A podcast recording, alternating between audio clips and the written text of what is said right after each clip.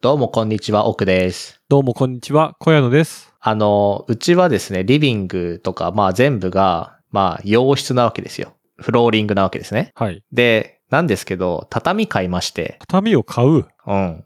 なんかね、1ミリ、1ミリは嘘か。なんか1センチくらいの高さの畳が売ってるんだよ。えー、それは畳屋さんが作ってる普通の畳いや、あのーなんて言うんだろう。ホームセンターとかでカジュアル畳ね。まあそうね。で、普通にあの、2畳分買いまして、それをリビングに今置いてあるというか、貼ってあるというか、それ何床、フローリングの中に突然畳ゾーンが現れるのうん、そうね。っていうかなんか、フローリングの上にそのまま畳を置いてるだけで、ほうほう。だからゴザーじゃなくて畳になってるって感じカーペットが2畳あるみたいなノリでいきなり畳が2畳あるのそうそうそう。で、なんか段差があるわけよ、そこだけ。畳分の厚さが。そう。なんか妻がおう地べたに座りたいみたいなことを言い始めて、あで、ー畳が欲しいっつって、畳の上で今座ってたりとかするわけ。それもうでも地べたじゃなくないうん。畳だから。あでもあれか。だカーペットとかじゃなくて畳が良かったんだ。そうね。なんかやっぱ、いぐさの匂いっていいじゃん。カジュアル畳でも結構ちゃんとその辺は出るのまあちょっともう今薄れてる感はあるけど、やっぱりちょっと畳の匂いがするので、うーん。まああとやっぱちょっとクッションになってるからさ、畳ってう。ん。なんか、ラグでさ、分厚いのとかさ、なんかカーペットよりもちょっとクッションになってて、まあ座り心地とかはいいかな。あとは、寒くないっていうのが多分一番ポイント。それはでかいかもね。どうすか畳とか導入したくなりませんかまあ、今のを聞いて、全く今の家に畳像を設けるイメージは湧かないけど、まあ無理そうだよね。実家のね、自分の部屋が畳ですから、うんうん。布団、ちっちゃい頃は布団敷いてましたから、畳ネイティブではありますよ、一応。うんうん。やっぱさ、ちょっと一室畳ってか和室が欲しいなって今気持ちになってるんだよね。難しいよね。今の家探すときも、ちょっとその一部屋が畳の部屋とか結構あったよ。うんうん。それはまあ、築古で、ちょっと安くなるけど畳の部屋があったときに、畳の部屋の使い方難しいなってなっちゃったもん。うん。いや、あのね、いや、俺も畳欲しいなって思ったけど、畳の使い方は難しいなとは思欲しいんだけど、う。うん。がっつり部屋あっても、3部屋目とかの使い方だよね。なんか、うん、そうね。子供がいたらいいんじゃない畳の部屋。それはいいかもね。そうやって育ったのが自分だから。そうね。 2畳の畳だとさ、それ移動もできるんだ、じゃあ簡単に。なんかね、裏がね、ちょっと粘着テープみたいになってるところがあって、おうまあなんかもうくっついてて、まあ剥がせるんだけど、ちょっと簡単に移動はちょっとできないかな。まあ剥がせばできるよ。滑ることはないけど、うんうん。で壁に立てかけることもできるんだ。うん、やろうと思ったら。天井に張って、こう、天井に逆さまに正座してさ、ああそこでカルタするみたいな忍者いいそうだよね。カルタできないでしょ落ちちゃうから。いやカルタもなんかで張り付いてんだよね。ああ、静電気がいいかな。なんかね、ランマ2分の1のなんかの間でね、そういう正座したままめっちゃ強い敵いたんだよね。あいそうだね、そういうの。ランマだかアカネだかどっちだかわかんないんだけど、どっちかが人質に囚われて、助けるためにそのバーヤみたいな、茶道の達人みたはいはいはいいなはいはい戦うんだけど、もうルールが足を縛られて正座で動かなきゃいけないっていう。け、えでーも相手は常に正座を極めてるから、正座の状態でスリスリ動くし、まあうん天井とかな、なんならその正座で壁とかも移動してたんじゃないかな。え、天井でしょもうだからちょ超人だからね、相手は。 せ正座の、正座のままスーって登るみたいな。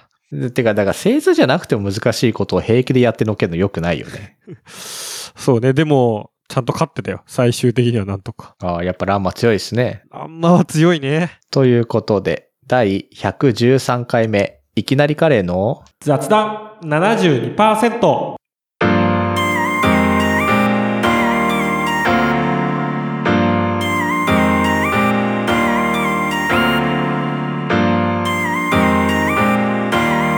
雑雑雑談72%先々週ぐらいかなキングオブコントやってましたけど、見ましたよ。見ました。うん、ちょっとあ後で見ました。僕もね、配信で見ましたけど、次の日には見て。ちょっとね、前の収録の時にどうですかと聞いたら、まだ見てないんでと言われたんでね。ちょっと、先送りになってましたけど。で、なんか見ろよっていう圧を感じたので見ました、ちゃんと。え、それ見ろよっていうわけじゃなくて、見てるだろうなって思ってたから、ああ、まあそうね。おっくんなら。もう、確かにこの話をするのかなと思ってたら、見てない。いや、そうなんよ。ちょっと M1 はね、気合い入れてみようかなって気持ちになれるんだけどね。なんか、 キングオブコントはね、まあちょっといいかなみたいな。それはわかる 俺も次の日でも配信だったからリアルタイムではなかったからそうだよね。ちょっとそこは熱量は落ちるかもしれないね誰が一番良かったですかこれは難しいね個人的に好きなのは日本の社長はもうコンビとしてすごい好きだからうん。結構良かったけどねまあ順位はねあんまり芳しくよなかったですけど日本の社長のさ、去年のネタが好きだったんだよね。バッティングセンターのネタだそうそうそ結構考えるとトリッキーなネタしかしてないからねう。 そうね。僕は何が良かったですかあのですね、コットンが良かったですね。うんうんなんかコットンってさ、いけすかないからあんまり好きじゃなかったんだけどさ、うんなんか、めっちゃ面白いなと思って。普通に面白いよねうん普通に面白い。っていうか、その、キョン、うんキョンだよね。きょんきょんキョンが演技が上手すぎてう、んちょっとびっくりする。なんかね西村のキャラがうんす。ごいあのしくじり先生とかですごいフューチャーされたりとかそうね。うんし。たりするんだけどきょんがなんかちょっと全然コットン知らない人からするとサブというか西村の方がメインっぽく見えてたけど、コントを見ると全然きょんがメインなのなんか、普通に多分ドラマとか出始めちゃうと思うんだよね。あれは出るかも出るよね。キャラも天才だって思ったもん。ちょっと、あの、1本目のさ、あの、浮気清掃会社みたいなさ、うんそれで女の人の格好で出てきたのに、カツラ取って坊主で男の声出すみたいな。うん流れが完璧だしなんかやっぱ西村はどっちかっていうと別に演技が上手い下手ではなくやっぱりなんかそのツッコミだからちょっと浮いてる方が良くて、うんボケの人が演技がすごい上手いっていうのがなんかもう本当に日常感というか本当にいそうな感があってさとても良かったんだよね、なんかね、ツイッターでなんか流して、おい、面白いなと思ったのに、その、コットンが自分はなぜハマらないかみたいうん、なのに、なんかすごいモテる人のコントだみたいな。うんで自分はなんかなんかあんまイメージがわからなくて、イメージがわからうんない、うんうん全然犬が好きだったみたいな。あー いや、そうなんだよね。コットンが好きじゃなかったっていうのは、西村がモテエピソードがうるさすぎるってだけなんだけど。まあそうね、ちょっと、モテなさそうな人は犬が好きそうだよね。犬はモテなさそうだもんね。うん、ちょっと、違うじゃん。そういう意味だとね、自分だとやっぱりあの、日本の社長の辻さんみたいな、ああいうタイプのモテもいるじゃない。これは自分がっていうよりは、うんうんうん憧れとして、うん。ああいう感じかっけえな、みたいな。がっつりじゃない。なんか、正統派モテじゃなくて。あ、そうそうそう。これは多分あの、もうひたすらお笑いの話なんですけど、あの、モグライダーの、うんうん。芝くんとかもそうだ。うん。ああいう感じのね、オラオラはしてないんだけど、なんか、してもいそうなみたいな、いや、そうね。こういう差はあるよね。なんかだから、華々しいサークルじゃないところのモテる人みたいな感じだよね。そうだね。これは、だから、文化系な考え方かもね。うコットだンって西村は完全に、ん。そうじゃん。もう完全、モテの王道じゃん、あんなの。ミスター、慶応のミスターもね、うん準グランプリだからなんか取ってるし、まあ、なアんナウンか、サーで。そう、大学で何をしてたかちょっとあんま知らないけど、多分、王道にテニサーとかでちゃんとうん。モテてそうな感じだもんね。うん。そうよ。あと、ヤダンも良かったけどね。やだんのは面白かったね。ヤダンは、逆にその、3人ともあんまりよく知らないから、良かったかもしんない。うん。俺も初めて見たかも。なんかちょっとキャラが、そう、フューチャーされてたら、なんか、ちょっとうがった見方みたいな、なんかこの人はああだからな、みたいな感じになっちゃったかもしんないけど、あの、3人ともよく知らないし、まあ、1本目がまず、狂気すぎるじゃん。すごかったね。あんなぐるぐる巻きのブルーシートマイクとかいけんだと。うん。いい、そうね。 そうよね。本当にすごい。あれはマジで、あれもすごいし、ネタがスムーズだったし、すごい、なんか よかった。あれも、ヤダンもめっちゃ良かったんだよな。なんかねやだ、最初ちょっと恥ずかしかったのよ。なんかその、楽しもうぜ、わーいみたいな。うんなんかその、振り感というか、うんすげえなんかこう、知らない人たちでも余計相まって、なんかコントのノリだなーみたいな感じが、ちょっとこう、まだ見えなくて、うんだったんだけど、途中からなんかあれも全部、あのシリアスな笑いの方に持ってく振りだったと思った。なんかす、振り幅すげえなと思って。そうね。そうね。そうね。そうね。あとは、あれですよ、決勝の、決勝のネタ、二 ?2 回戦目のネタも、雨に濡れた人っていうのがちょっと、すごいいいし、天気予報 を外した人をね、恨むという構図もすごい良かったよね。 すごいし、中の人武闘派ってのもすごい良かったね。そらジローね。うん、 いいね。天気予報外した人にあんだけ迫るのもすごいしさ。まあ、プロポーズはもうちょっと考えろよとか言いたいけど、 やっぱ濡れた人はあんだけ強気でいられるよね、雨の中だとね。諦めちゃったら。もうね、無敵の人ですからね、完全に。うん、本当に無敵だったし。 そうだと最終決戦もヤダンが一番好きだったかもしれないな。まあけどね、あの、ビスケットブラザーズの最後のネタは、なんかすごいコン、コントでしかできなさそうなネタだなってちょっと思ったけどね。なんか服装変えて違う人格になっちゃうっていうか。なんか漫才、漫才、コント漫才はよくあるじゃん。コントの中で漫才のに掛け合うみたいな。あー、逆かなえーっと、ああ、漫才の中で、ちょっと、バイトの練習させてくれよ。あそうそうそうそうそう。衣装を使って人格を変えるのは、うん。コントじゃなきゃできないなと思って。そうね。なんか、あれで服脱ぎ始めたっていうのはなんかちょっとメタ的な視点もなんかありつつというか、あ、これはなんか衣装じゃないんだっていうか、なんかコントの中で女装してるんだっていうう、んなんかすごい。確かにね、女性役じゃなくて女装をしてる役だもんね、あれは。そうそうそう。女装してる役っていう。いや、だから、いや、けどなんかこのネタを、あのネタを見た時に、ああ、これは優勝なんだろうなってちょっと思っちゃったよね。ああ。コットンのタバコも良かったんだけどね。ビスケットブラザーズはだから昔、なんか3年前ぐらい出てるよね、1回う。んうん、そうね一。緒。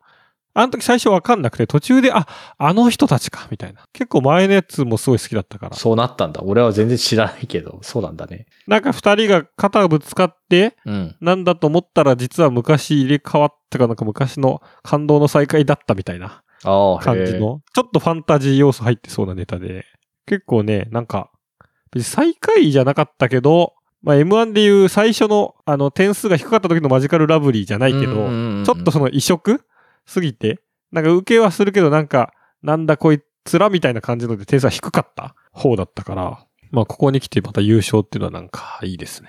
いや、いいよね。なるほどね。いや、クロコップとかもね、なんか、あ、あっち向いてホイをこうするんだっていうのはちょっととても良かったし。まあ、あれかな最高の人間かなやっぱり。なんかね、最高の人間、まあユニットでうん。吉住岡野うん。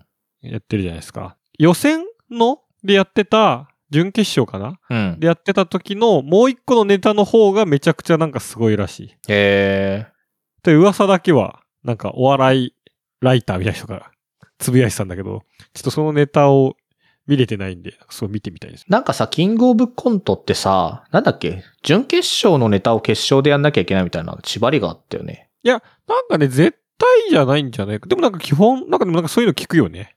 それでなんか、ジャルジャルがさ、去年か一昨年さ、違うネタやったんだよ。確か骨折してるからできなくて。ああ、はいはい。うなんか、なんかそんなの、なんかルールなのかなんだかあった気がするけど。ーん。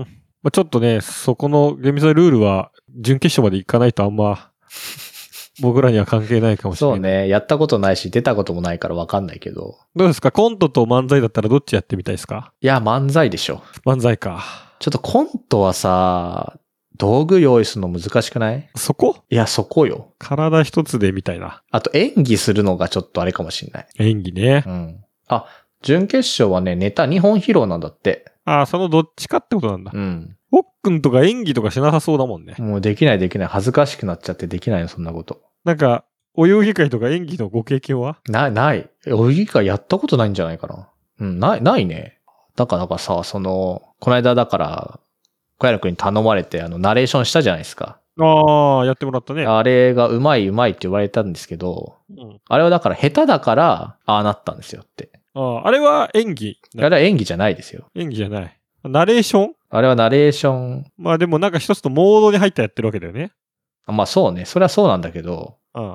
あれだから、え、じゃあ草薙くんが 番組でナレーションをしているものを、まあパロディしたじゃん。パロディっていうか、まあパクったじゃん。 オマージュですね、オマージュ。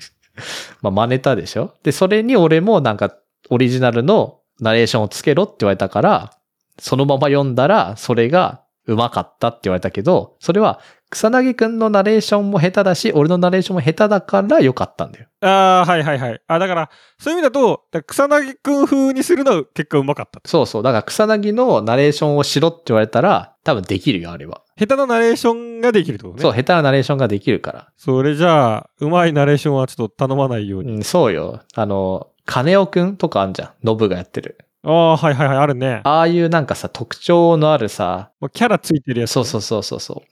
そういうのは多分無理。あ、まあけどどうなんだろうやったことないし、振り切ったらいけんのか な今度、ナレーション案件、ち ょっと、雑談ナレーションでも、原稿用意してね、そうやってねい。ただいてもいいですけど。結構でもまあ難しいよね。その、レコーディングスタジオを昔バイトしてた時にね、いろんな、あの、声優教室みたいなとこで、学学生さんというか生徒さんがナレーションのね、題材とかやったりとかしてると聞いてたけど、うん。まあ、なんか、難しいよね。その、素人の人で、まあ、上手い人とか、全然って人もいるし。やっぱ、プロの人が、先生がやった時とかのね、なんかは、迫力というか、なんだろうね。違い。やっぱ声がさ、どっから出てくるかわかんなくないそうね。そこはもう違うかもしんない。だからちょっと、発声練習とかした方がいいのかもしれないと、ちょっと思ってるよ、最近は。あ、それはこの、ポッドキャストでも、そまあ、もごもご喋るよりは、はきはきと喋る方が、やっぱりいいかもしれませんね。う。ちょっとやった。今は、ちょっとはきはきと喋りました。あとさ、だからマイクのさ、取り方とかさ、なんか声の質によって結構変わるって言うじゃん。 うん。変わると思なんかもうちょっとうまく集音したい。う。すぐまた、機材の方行っちゃうけど。いや、けど、できれば今のままで集音をか、を整えたい。ハキハキと、うまく集合できるようになっていきましょうか。そうですね。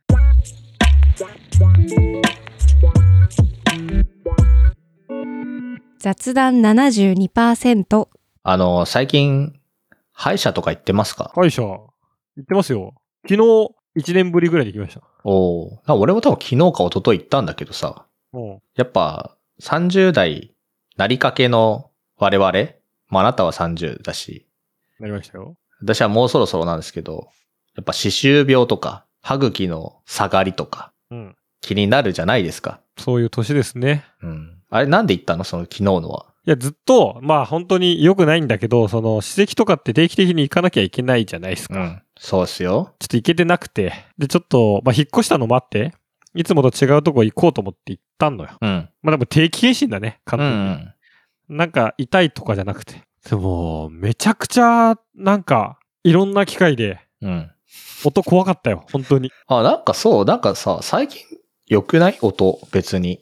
や、なんかね、最初の指摘取るやつは良かったんだけど、うん。びっくりしちゃったんだけど、あの、これね、僕の人生のめちゃくちゃ後悔してることの上位に入ってるもので、子供の頃にね、ちょっと矯正をしたのよ。うん。まあ、刃とか、ちょっと直すのに、さなんかさ、結構めんどくさいじゃない、つけたり外したりとか。で、なんかそのずっとつけるタイプじゃなくて、寝る時だけつけるとか、ご飯以外の時はつけるタイプで、まあ多分サボったんだよね。うん。で、なんかな途中からなーなーで結局やんなくなっちゃって。おう。あれ、今になって思うと、めちゃくちゃ高いじゃん。うん。そうよ。もうなんかバカみたいに高いからねそう。バカみたいに高いから、ようあれ、親やらしてくれたなっていうのと、よく途中でやめたな、俺と思って。 今思うと、いや、絶対やっとけばよかったじゃない。 うん。というか、普通に歯も綺麗にするに越したことないから。そうよ。で、それの、多分それをちゃんとやめたわけじゃないんだよね。うん。その、歯医者に行ってやめますと言ってやめたわけじゃないから、うん。なんかね、ちょっとその、器具じゃないんだけど、うん。歯に残ってますって言われて。え表面に。もうびっくりしたんだけど。表面に残ってんのいや、表面じゃないかな。でもなんかその、金具ではないんだけど、なんうんか特殊な、うん。な、何かの補正具みたいなうん。やつが歯に残ってますって言われて。うん。マジでみたいな。え、何それ言われないのそれがでも、今までの検診行ったところで一切言われなかったのよ。おう。そりゃ、その、矯正やめてからうさ、ん。昨日以外にもそりゃ歯医者行ってるわけだでっす、て定期的には。ね、20年近く経ってるでしょわかんない。10さすがに15年とかかもしれないけど。、全然、なんならその1年前も行ってますから、な、っていうか、前の医者言えよって思ったけど いや、そう、そう、そうよ、そうよ。まずうんは、普通はそっちにびっくりしたけど、じゃあそれも取っちゃいますねって言われて、うん。うん。うん、まあね、ついててもそこにバイキン溜まっても良くないいからや、そうね。でそれがね、なんかえぐいドリルみたいな音す る、すごいやつで、ああ。の、6足だかなんか7足だかなんかね、その先生も看護師さんに、あ、これね、こっちの方がいいから、みたいな。こう、もっとギア、ギアみたいなね。ああギアまで言ってあたああかあら。なんかすごいゴリゴリされたよね。ほう。え、ゴリゴリしたら取れるもんなのそれ。わかんないか。なんか削ってたけど、あ俺も歯の治療そんなすごいしたことがあるわけじゃないのよ。うん。え歯石以外のさ、なんか、まだ親知らずも抜いたことがなくて。あ、そうなんですか。生えてないんですかいや、生えてるんだけど、うん。これもね、また、まあ、いつ取るかって話は出てくるんだけど、うんなんかあんま聞いたことないドリルの音でやられたよ。ドリルというかなんかゴリゴリしたのうで、んなんかその残ってた器具みたいのは外されましたね。へーけどうんまあ、歯周病はね、やっぱ大人になっても今後もあるんで気をつけてくださいと。うん。まあ、それはそうですねと。ただね、なんか虫歯とか全く全然なく、うん。で、なんかそこで言われたのが、3歳、歯周病はもちろん、その、大人になってもずっと気をつける必要あるけど、メインの虫歯のなりやすさは、3歳ぐらいでもう決まっていますと。こうん。そうよ。れ知ってたう、ん。ねだ誰が言ってたのそれ。いや、どっかで聞いたけど、あの、だから親からの口移しとかで親の虫歯菌が移るんだよ。あー、でもそれは聞いたことあるかも。で、でもそれが、ずっと続くのうん、そうそう、そうらしい。大変な話だね。そう、だから、まあ、ちっちゃい頃とかは、そういう口移しで、だからご飯とかさ、口に入れて冷ましたりとかするじゃん、お母さんとかは。はいはいはだい。からそういうことを極力しないでおくと、虫歯じゃなくな、虫歯がな、じゃない、まあ子供になるよっていうのは一応あるけど、なるほどね。いや、それは初めて知ったから、だからあなたはそういうふうに育てられたのかなという推察ですよ。ありがたいですね。そこに関しては。まあそうね。特に歯も全く異常はなく。そう、え、虫歯なったことないのいや、ない、ちっちゃい頃にあったかもしれないけど、うん。全然もうないよ。あ、そうなのえ、銀歯とかないのないないない、一個もおーじゃあそうなんじゃないですかない。なんで、まあ定期検診でも、まあちょっと間空いちゃったからね、歯石とかもちろんあったけど、そんなにすごいあるわけでもなく。で、親知らずは、まあまだ抜いてはないんだけど、別に状況的にそんな急ぐでもない。親知らずが、ここにいると、なんか痛み多分今後来るよとか、虫歯の原因になりますよっていうのは特になかったんで。えまあ、また普通に定期検診、まあ、次はね、ちゃんと3ヶ月後ぐらい行きましょうって話だけど。親知らず、だって俺は全部抜いてあるからね、4本。それいつ頃抜くのけど俺はね、大学1年の頃に、もうね、真横に生えてたんだよ。ああ、生え方が。そう。で、ある日突然さ、腫れて、なんじゃいってなるじゃ腫れるんん。だ。そう、ここが、あの、右のね、下が腫れて、おーで、歯医者行ったら、なんか、押してますねって言われて。うん。レントゲン見たら本当に真横に生えてて、お面白いんだよ。で、けどそれ埋まってるのね。歯茎の中で埋まってて、横にははうん生えてるから、押してるの、横。で、うちじゃ抜けないから、なんか大学病院行ってくださいって言われて、大学病院行ったんだよ。おーそれじゃ結構大変なやつってことだよね。ね、そうそうそう。ほんとなんかもう、あれはもう二度とやりたくない。あの、あれなんだよ。で、左右どっちも真横に生えてたの。ああ、大変だ。そう。で、上は、上は普通に生えてたんだけど、生えてたっていうか、まあ、あ、あった。普通だったのね。で、だから真横に入ってるとどうするかっていうと、歯茎を切開するわけよ。うんうんうんうん。だから歯茎を開いて、うんうんうん。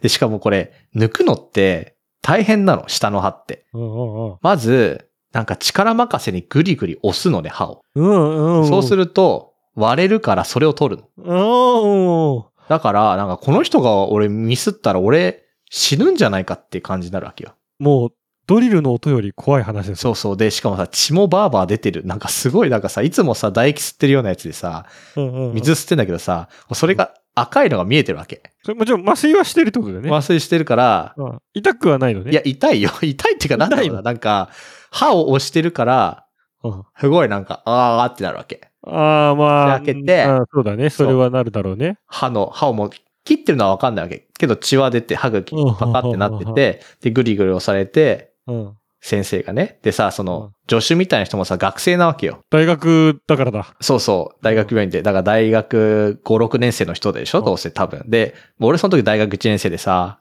なんか血の吸い方が甘いわけよ。で、先生にもさ、これちゃんとやってって言われてるからさ、うんお願いだからちゃんとやってくれよって思いながら、 ぐりぐり押されて、パキパキパキ鳴るわけ。で、それをこう取っていくわけ、先生が。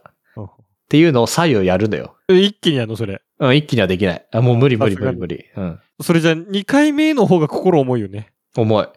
またあれやるんだ。え そうそうそうそう。で、2回やって、2回やったね。そうだね。それで、えっとね、上の歯はね、10秒で抜けんの。それは真横じゃないからうん、なんか、上の歯はなんでか知らないけど、テコの原理で簡単に抜けんの。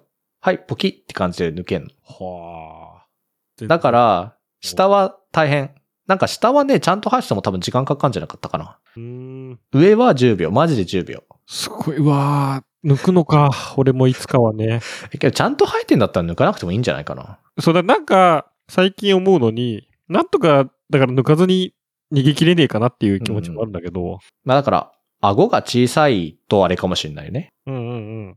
あなたは顎が微妙だね。大きいか小さいかで言うとちょっとわからないけど。でもそうね。結構コロナとかでさ、こうリモートワークとか始まった時に、抜く人とか多かったね。それこそ強制始める人とうかんうんうん周り多かったし、うっん。ていう中で、あ、そっか、いつか抜かなきゃだよな、親知らずって思ってたんだけど、なんか、で一応定期検診でね、そういえばまだちょっと抜いてなくてって言ってたんだけど、なんか、いや、まあ別にいいんじゃないですか、急がなくて、みたいな。うん。この感じだったらそんな困んないっすよ、みたいな。うん言わそれうそたからうそう。困んないと思うよ。まあ、そ、そんなもんだなって思うん。だから無理に抜かなくてもいいんじゃない顎が小さかったりすると歯を押したりするからっう。ていうのはあると思うし、奥だからやっぱさ、磨きが甘くなって虫歯になりやすいとかなんじゃないああ。もで、虫歯になった場合は抜くう抜くしかないよね。そう。ただ、安住さん、あの、アナウンサーの安住さんは、親知らずに虫歯になっちゃったんだけど、歯がそれで変わると、口が変わるから、それ、嫌だっつって、虫歯の治療をしてくれっつったんだって。おうそんなことがあでのきるそう。親知らずのね。